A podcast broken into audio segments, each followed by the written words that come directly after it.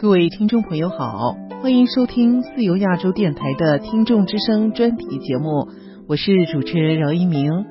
这次节目要为大家选读的听众来信，包括本台开播二十周年有奖征文《中国人的国际形象》获奖者，来自江西，署名为西江风月的一位听众，一位不具名听众分析最近的热点新闻，包括郭文贵爆料事件。和刘晓波身患肝癌晚期，听众伦敦客就刘晓波身患晚期肝癌一事发表评论。他认为刘晓波的绝症是中共一手导演出来的。现在请听节目内容。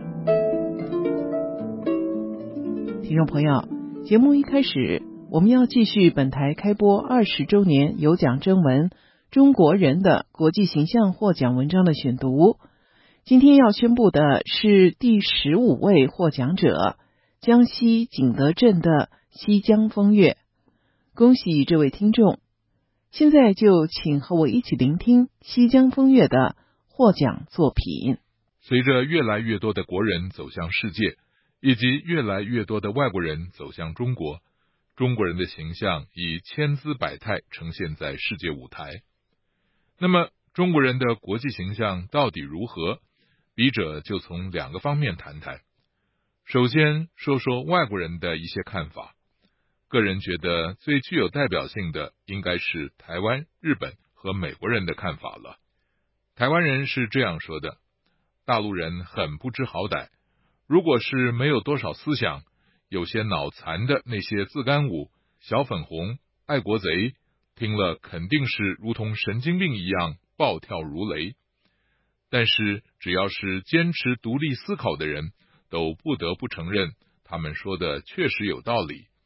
因为台湾人得出这个结论的理由是，日本人经常帮助中国，只是近代才欺负了中国；美国人一直帮助中国，对中国人有恩，而俄罗斯一直欺负中国。可是中国对前两个国家，一个是恨得咬牙，一个是恨得切齿。而对最后一个却非常友好，这不是不知好歹又是什么？日本人的看法则是中国人的精神和智商有问题，这不是伤人的自尊吗？确实，但是日本人并没有错。义和团、红卫兵、爱国贼，不正是最典型的写照吗？美国人的评价则是中国人最大的三个缺陷是愚昧。贪婪、冷漠，这来源于一百多年前一个美国传教士。很不幸的是，隔了一百多年依然如此。现在中国社会的各种毛左，不知普世价值，崇尚暴力，迷信且无底线，不需要多说了吧？接下来谈谈我的一些看法。随着众多的国人出外旅游，各种陋习也被曝光出来。随地小便、插队、公共场合大声喧哗、斗殴，在旅游景点乱涂鸦等等，彰显出国人素质的低下，给外国人带来的心理冲击是很大的，让他们觉得中国人很野蛮、未开化，不是文明人。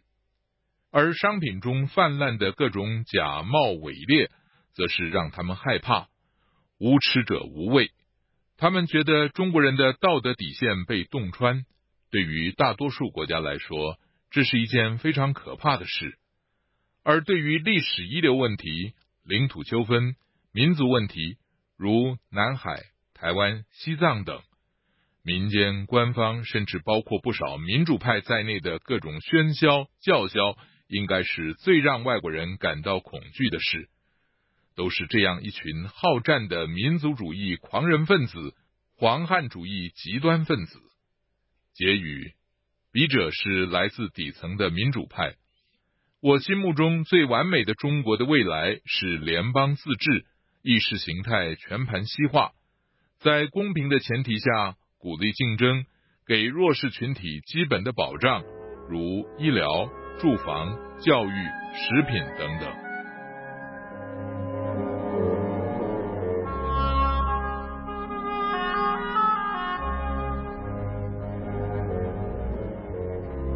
一位不记名听众分析近来发生的热点新闻：郭文贵海外媒体爆料，以及刘晓波身患肝癌晚期。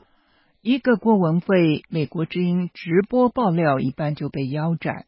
川普要的是美国人的利益，要让朝核解决。一个刘晓波。虽然名气大、世界影响大是手中的猎物，放到沈阳让国内外牵肠挂肚，肝癌其实早已查出，只不过是心照不宣罢了。如今郭文贵大肆爆料，民企、民族资产阶级和自由派以及广大工农民兵联合起来造反，才是当局最害怕的。刘晓波只不过是一枚大的棋子，利用宣扬控制一场精心策划的双簧戏，剧本创意高妙。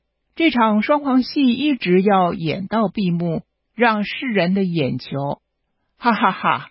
不是阴谋，而是阳谋。刘晓波、郭文贵都是心头之恨，一个国际影响太大。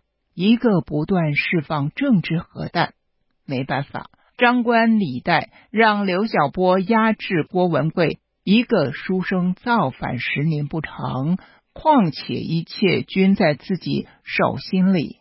另一个并不是郭文贵一个人，而是整个中国大小资产、民营、富商和广工大民众联合，这才是中共最惧怕的。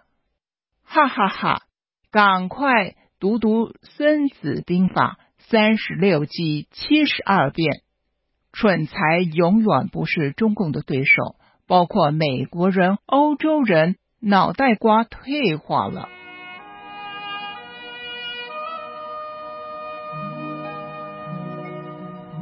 各位听众，您正在收听的是自由亚洲电台从美国首都华盛顿。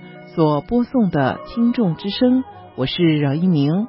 接下来，听众伦敦客就刘晓波身患晚期肝癌一事发表评论。他认为刘晓波的绝症是中共一手导演出来的，请继续收听。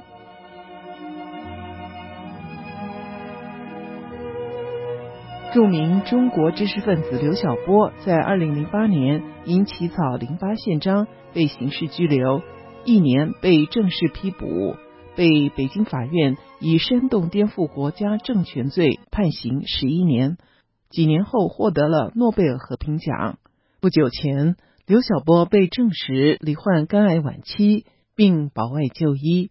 根据最新的消息，刘已经在十三号离开人世。听众伦敦客发表文章：刘晓波的绝症觉醒，请和我一起聆听。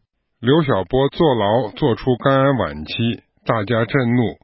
美、德、欧、台海外华人社团及民运各方奋遣中共，分求中共准留自由泽国治疗。尽管妻刘霞哭诉，小波已不能手术，不能放疗，不能化疗，刘的绝症是中共一手害成，其罪不可恕。中共意在让绝症的刘晓波。在中国土地上，慢慢的自然死亡。刘绝症微妙何在？刘入狱时有肝病，依法有就医权利和监狱履行对刘的就医义务，但中共强剥此权利，加之狱中恶劣医疗环境，刘从一般肝病坏变成晚期肝癌是自然的。按刑事诉讼法第二百五十四条的规定。监外执行适用有严重疾病需要保外就医的人，刘属符合此条件人。因刘二零一七年五月查出肝癌晚期，已被隐瞒两个月，故最晚在此前肝癌中期的二零一五年或二零一六年初，就该案严重疾病保外就医监外执行了。但中共或故意不给查肝，或拖延查肝，或查出肝癌隐瞒不报，致使刘由一般肝病发展为绝症，方才保外就医，已为期太晚。仅从时序推算，刘是中共故意长期拖延的慢性谋杀牺牲者。将查出早期肝癌被判无期的薄熙来以保外就医送往大连棒槌岛监外执行的实例对照，中共是选择性的监外执行。如按医学界定，博早期肝癌并不属严重疾病之列，按第二百五十四条刑诉法，博更不符监外执行条件。中共显然以人道名义违法照顾博。这样，博流不同遭遇、不同结局，更显中共慢性谋杀流的可能成立。倘若中共真的出于人道考虑，就该按刑法八十一条假释款执行原判刑期二分之一以上。如果认真遵守监规，接受教育改造，确有悔改表现，没有再犯罪的危险的，可以假释付之行动。就是在刘做完五年半牢后，便可假释刘，让刘在监外执行剩余刑期，刘也不至于从一般肝病坏变成晚期肝癌。然中共不准刘出国就医，首要理由就是刘始终不认罪，不认罪成中共依法不予假释刘的最大理由，而不假释刘又是导致刘肝癌晚期的重要原因之一。也成中共慢性谋杀刘的重要手段，至少从五方面前解刘被保外就医之谜：一、给中共二零一六年九月公布的《中国司法领域人权保障的新进展》白皮书中的监狱对患病服刑人员及时诊治、依法保障服刑人员的生命权、健康权的谎称，戴上假面具。使其更具迷惑性和欺骗性。二，让刘最终死于监外，可有充足理由为中共慢性谋杀卸光所有罪责，又可对外树立中共改善监狱人权记录、保障犯人享有人权的虚假形象。三，对刘监外执行的保外就医的让步，换来中共最高层习近平七一访港的减压与安全。不料此利益交换适得其反，释放刘晓波成七一反攻大游行最大推力和最响口号。四用刘晚期肝癌噩耗迅速转移世人关注郭文贵爆料之注意力。中共深知刘是死老虎，郭是真老虎，两虎之间择其重。中共在乎郭远高百倍于刘，郭料。十倍震撼力于零八宪章，故此招收效甚微。五，最终为达扫除十九大一切不安因素及营造团结和谐的以习近平为核心的新权威氛围之目的而放刘监外，再据国外就医良机，任刘慢性死于国内，没有什么比这更明显的慢性谋杀。没有什么比这更清晰的保外就医目的。在中共险恶谋杀和维持政权面前，小波过去多次主张的“我没有敌人”说与赞扬监狱柔性化管理说，是被碰得头破血流或被剥得体无完肤。小波原先坚持留在中国，但在他保外就医后，传出小波已改变心意。想要出国就医，刘说死也要死在西方。好个死也死在西方！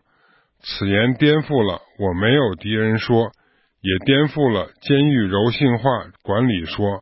若真没有了敌人，有了监狱柔性化管理，怎还会出现肝癌晚期噩耗？小波算是觉醒了。从小波的我想出国就医到。死也要死在西方。小波否认了最后陈述中的话。